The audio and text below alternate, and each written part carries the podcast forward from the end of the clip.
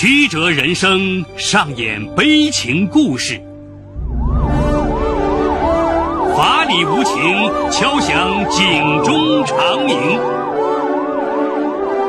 梁辉说法。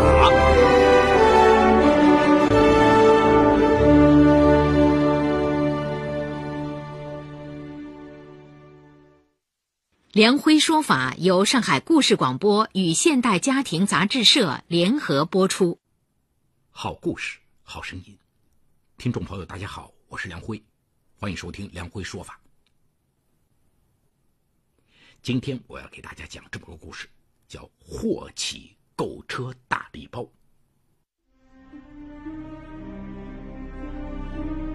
法治故事耐人寻味，梁辉讲述。不容错过。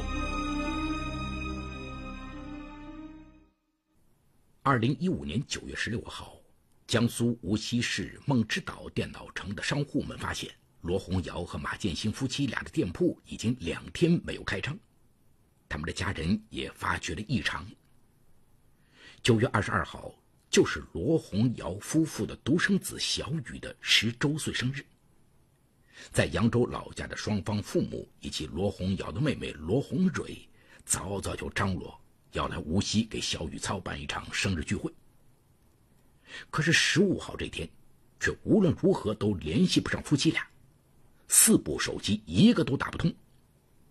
罗红蕊一位在无锡的朋友受托来到马家，是小雨开的门。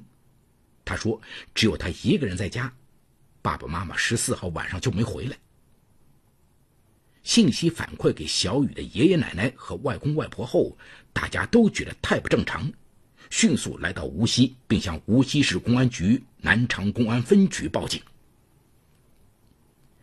小雨跟爷爷奶奶说，十四号晚上妈妈带他回到小区，发现没带钥匙，给爸爸打电话很久不接。后来有一个人把爸爸的钥匙送来。说爸爸喝多了。妈妈把小雨送上楼之后，就跟那人去接爸爸了。就在警方展开调查时，九月十六号下午，有人在无锡九龙仓的青宁大桥下的绿化带里发现一具女尸。经法医鉴定，死者系被钝器击打头部致死。前来辨认尸体的老人简直不敢相信，死者就是他们的儿媳罗红瑶。罗红瑶的父母得知消息，当即哭倒在地。可是罗红瑶是被什么人所害？她的丈夫马建新为何也失踪了呢？警方继续侦查，通过调取罗红瑶失踪当晚相关的监控录像，发现罗红瑶当时是跟着一个戴眼镜的年轻男子离开小区的。监控追踪到青宁大桥下位置，发现两人在此处有十多分钟的停留和交谈。随后，罗红瑶失去踪迹。警方认为，这名男子有重大作案嫌疑，随即通过监控查看其当晚行走路线，将其抓捕。男子名叫顾华，江苏扬州人，是无锡市一家 4S 店的销售主管。他很快交代了杀害罗红瑶的犯罪事实。并且交代，在他杀害罗红瑶之前，就已经将马建新杀害，而他跟马建新认识才一年，两人是互为客户的关系。他与罗红瑶之前更是连面都没有见过。顾华出生于一九九零年，从小被父母送给姨妈抚养，性格内向而敏感。高中毕业后，他考入山东一所技工学校学习汽车制造及修理技术，期间与来自河北的女同学毕兴热恋。二零一二年，顾华和毕兴毕业来到无锡工作，随后两人结婚。顾华对妻子百般呵护。二零一三年，女儿出生后，他更加拼命工作，销售业绩遥遥领先，连续两年都是公司的销售冠军。二零一四年七月的一天，顾华接待了一位叫马建新的客户。马建新说，他刚刚听说这家四 S 店有一个购车优惠大礼包，购买斯柯达的一款车型可以得到两千元的折扣优惠，于是来看看。顾华先带他看了那款车，马建新感觉非常中意，特别想买。但在谈到具体价格和优惠时，顾华告诉他：“您说的这个优惠在一个月前已经结束了，现在无法享受这项礼包了。”马建新表示，只差一个月享受不到礼包优惠，他感觉很不平衡，说回去好好想想，再来付购车款。眼看就要到最后一个季度了，自己的销售业绩还排在第二位，顾华有些着急。刚刚被提拔为销售主管不久的他，岂能甘心落在别人后面？他把近期接待过的客户在脑海中一一过了一遍，凭经验判断，在梦之岛电脑城做电脑生意的老板马建新，是个成交可能性极大的客户。他决心把这笔生意做成。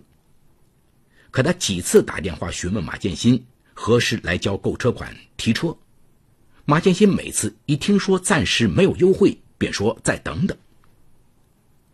可顾华等得不耐烦了。九月底的一天，他给马建新打电话：“喂，马哥，那两千元优惠礼包我已经帮你解决了，你哪天有时间过来提车吧？”马建新一听很高兴，第二天就来到 4S 店。顾华慷慨地从钱包里抽出两千块，说：“马哥，我看你特别喜欢那款车，我们又是老乡，我不忍心让你失望，所以我宁肯自己掏腰包补给你两千块，你看怎么样？”马建新颇感意外，说：“怎么能让你个人掏腰包呢？”顾华说：“啊，没关系，就当我交了你这个朋友吧。”见顾华这样说，马建新爽快地与顾华签订了购车协议。并刷卡支付了购车款，随后就高高兴兴地把车开走了。三十四岁的马建新是扬州人，十一年前他与妻子罗红瑶结婚后，夫妻双双来到无锡，在梦之岛电脑城做起电脑耗材生意。第二年，他们生下儿子小雨。平时罗红瑶负责看店接待客户，马建新则为客户安装和维修电脑。夫妻俩事业做得红红火火。很快在无锡买了房子。二零一四年，他们决定买辆车。就这样，马建新通过购车结识了顾华。马建新不知道的是，顾华之所以慷慨解囊自掏腰包，除了为追求销售业绩，还有着其他方面的心机。当时，他的妻子正准备辞职开办一家服装店，他想到妻子的经营场所必然要安装监控设备。而马建新的店里恰好有这个经营项目。再想到今后免不了增加或更换新的电脑产品，到时候找马建新购买。正常情况下，马建新念在自己此时给他那么大优惠的份上，毫无疑问肯定会回报自己。这样一来二去，自己的损失不就找回来了吗？二零一五年三月，顾华妻子毕鑫的服装店开始装修。他给马建新打电话，说想在他店里买一套监控设备，希望能给优惠。马建新很快就上门进行了安装调试，并说自己给他的价格只比进货价高了一点点，没赚什么钱。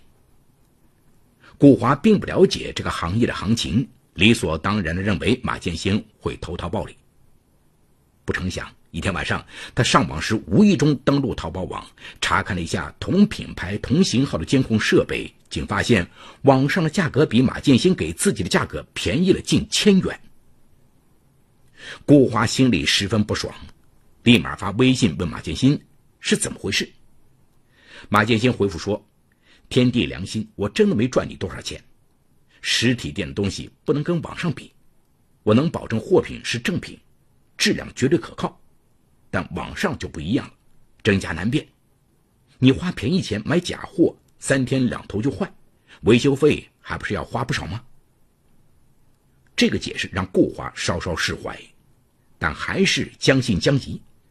他决心在下次与马建新的交易中找回损失，不能白白帮他那么大的忙。这里有情与法的冲突。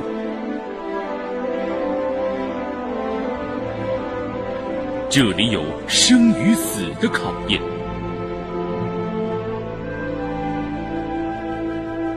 这里有爱与恨的交织，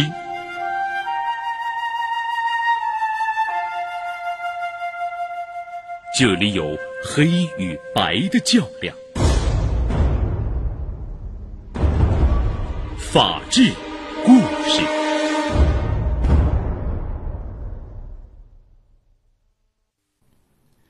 二零一五年七月，顾华又联系马建新购买了一套台式电脑。两人在微信上沟通时，顾华故意提起上次给马建新的购车优惠话题。马哥，你上次买车的时机把握的真好，现在那款车已经没有了。但顾华感觉马建新并没把这话当回事除了象征性的说了一句：“那太感谢你了”，就没了下文。更让顾华郁闷的是，马建新上门把他新买的电脑安装完毕后，他和妻子使用了没几天，软件就出现了问题。他赶紧联系马建新来维修，同时向同事们抱怨起这事儿。跟同事一聊天，他才得知，同时不久前购买的同款电脑比他的便宜了三百多，还附赠了不少赠品。同事还笑他不该在熟人那里购买。杀熟这两个字，你难道不知道吗？顾华的心里顿时升腾起一股怨气。难道他又宰了我一把？也太不讲究了吧！可是电脑自己已经用了，退货是不可能了。想到自己的好心付出，不但没有得到相应回报，竟然还被对方给涮了，他无比懊恼。因电脑故障，毕兴上网只好用手机，很不方便。而马建新也并未及时来给顾华修电脑，每次都说自己忙，抽时间就会过去。有时干脆在电话里指导顾华自己先摆弄一下。马建新的态度犹如火柴，擦燃了顾华心中郁积的怒火。九月十四号这一天，在顾华一再催促下，马建新终于答应当天下午来他家里维修电脑。为此，顾华特意申请了调休。马建新来后，他强忍着一肚子的气，看着他在那里摆弄来摆弄去。没想到，马建新在调试过程中一再提醒顾华，不要让小孩随便动电脑，也不要自己胡乱下载软件。本来新电脑不会出现这么多问题，使用不当也可以造成。马建新本来是好心的提醒，在顾华看来却是在推卸责任，心底的愤怒。随着一声怒吼喷薄而出。你敢说卖给我的电脑是好的？敢说你没有杀熟宰我？你简直太过分了！我是怎么样对你的？你又是怎么样对我的？马建新显然没想到顾华会有如此大的反应，他愣了一会儿，平静地说：“你那么大火气做什么？我不是正在给你修吗？”顾华一听更来气了：“你有什么理由烦？你赚了我的钱就白赚了吗？”说着，就抓起电脑桌上一本书砸在了马建新身上。马建新再也忍不住了，站起来挥击。他一米八的身高占了优势，几下就把顾华打倒在地。顾华怕自己吃亏，不再吭声。马建新起来继续摆弄电脑，顾华却被刚刚被按倒在地更加感到羞辱。他来到阳台，拿起一把铁锤，悄悄走在马建新的背后。照着他的头狠狠的砸去，马建新被砸得血肉模糊，无力反抗。顾华呆坐在沙发上，冷静了许久后，开始清理现场。先从马建新身上找出他的两部手机和车钥匙，然后把尸体装在一个大编织袋里拖下楼，连同那把作案用的铁锤一起装到马建新车子的后备箱里，再返回家中清洗血迹。做完这些，他给妻子打电话，说自己晚上有事回来吃饭，让毕兴去幼儿园接女儿。随后，他坐在车里琢磨把尸体抛到哪里合适。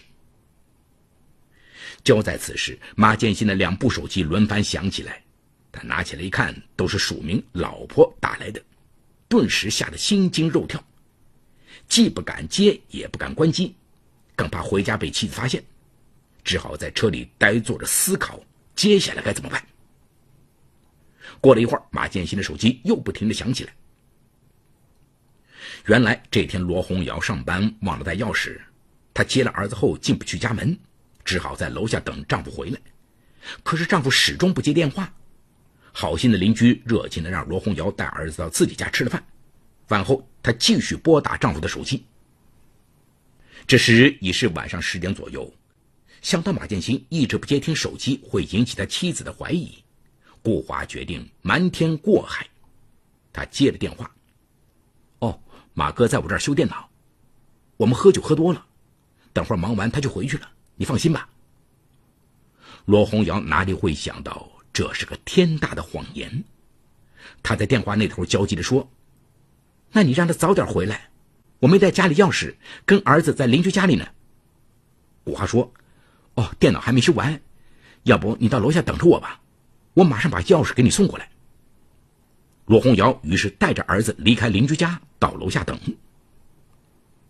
顾华把铁锤藏在身上，打了出租车。来到小区，找到罗红瑶，把钥匙给了她。丈夫平时几乎每天都要给客户安装或维修电脑，所以罗红瑶对顾华的话没有丝毫怀疑。她接过钥匙说：“我老公喝酒了，一会儿回家没法开车啊，你在这儿等我一下吧，我把儿子送上楼，然后跟你去把他接回来。”罗红瑶不等顾华回答，已带着儿子上楼去了。顾华站在那里傻眼了。如果这个女人跟自己去接老公，该怎么向她交代呢？还没等她想出个头绪，罗红瑶已经从楼上走下来，她只好硬着头皮跟着他来到路边，拦了一辆出租车，告诉司机往他家所在的方向驶去。一路上，顾华心里七上八下，暗自思忖应对罗红瑶的策略。行驶到青宁大桥下时，他让司机停车，跟罗红瑶下了车。见这里十分偏僻，罗红瑶此时可能是感觉到了不对劲儿，问：“怎么在这里下车？还没到吧？”顾华闪烁其词，不知该如何回答。罗红瑶就问：“我老公到底在哪里？”也就在同时，借着路灯的灯光，罗红瑶发现顾华的衣服上、脖子上有很多血迹，她警惕地问：“到底怎么回事？我老公呢？”顾华只好如实相告：“你老公欺人太甚，被我杀了。”罗红瑶瞪大了惊恐的眼睛，这才意识到了危险，转身想跑，却被顾华一把抓住，拼命往旁边黑黢黢的绿化带拖去。罗红瑶刚呼喊了两声救命，就被顾华的铁锤砸得没了声息。连杀两人后，古华已是惊恐万状，他逃回家中，见到妻子和女儿，眼泪就止不住了。妻子见他神情异常，浑身血迹，忙问他发生了什么事儿。他哭着抱住妻子说：“我跟人打架，把人给打死了。”毕兴此时已怀了二胎，本来憧憬着未来的美好，做梦都没想到，平时老实巴交的丈夫会惹下塌天大祸。顿时他懵了：“你怎么这么糊涂啊？这可怎么办？这个家不是完了吗？”就在妻子劝顾华自首，顾华犹豫不决时。无锡市南昌公安分局民警顺藤摸瓜找到了他，在被戴上手铐离开家门那一刻，他扑通一声跪倒在妻子和女儿面前：“我错了。”然而，顾华再多的后悔也挽回不了马建新这对夫妻无辜的生命了，更挽回不了他给两个家庭造成的毁灭性伤害。小雨现在成了孤儿，只好跟着爷爷奶奶生活。原本天真活泼的他变得沉默寡言，每天偷偷哭泣。顾华的妻子在丈夫入狱后，因伤心过度，在上楼时摔倒，流掉了腹中的胎儿。顾华对自己的罪行愧悔不已，一再表示对受害人家属的歉意。可是这一切都为时已晚。好，故事说到这儿就告一段落。除顾华，其余人均为化名。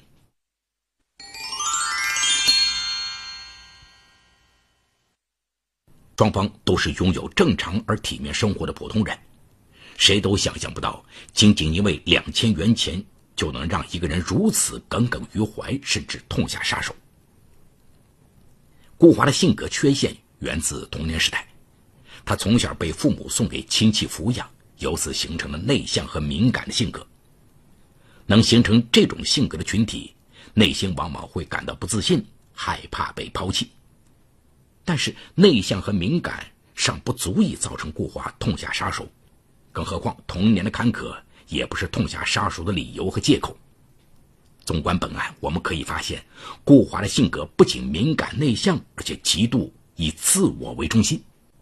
在一开始，马建新对于是否买车是可有可无的，他大可以等待再有优惠的时候买车。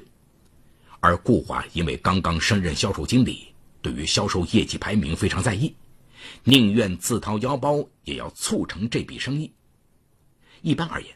我们很少见到这种员工为了工作业绩而自己负担差额的部分，除非是到了不得已的情况。但像顾华这样，只是为了一次再普通不过的业绩排名，就很让人诧异了。从这个行为中，我们不难看出顾华非常在意自己的名声、荣誉等外在的评价。与此同时，顾华也打起了自己的小算盘，只要自己在这次购车中给了马建新优惠。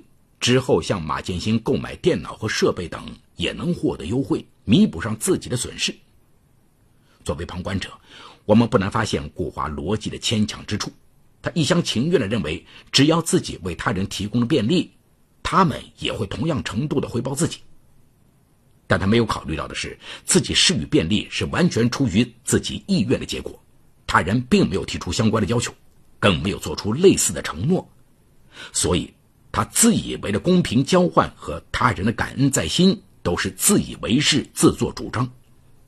由此啊，我们不难发现顾华的性格极其自我，凡事都习惯以自我为中心。之后，顾华因为没有得到符合自己预期的优惠，而对马建新怀恨在心。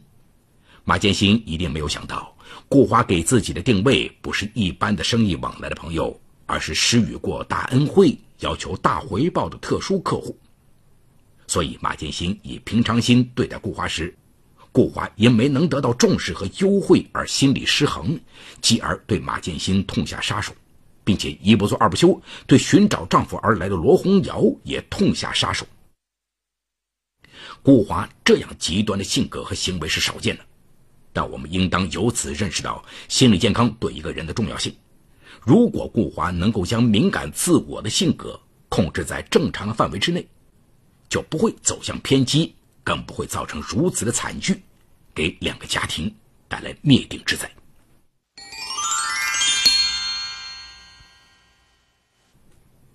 好，感谢长宁区人民检察院为本次节目提供的帮助。本次节目编辑主持梁辉，后期制作王文琪，监制赵杰、张江红。感谢您的收听，我们明天再见。说法解律。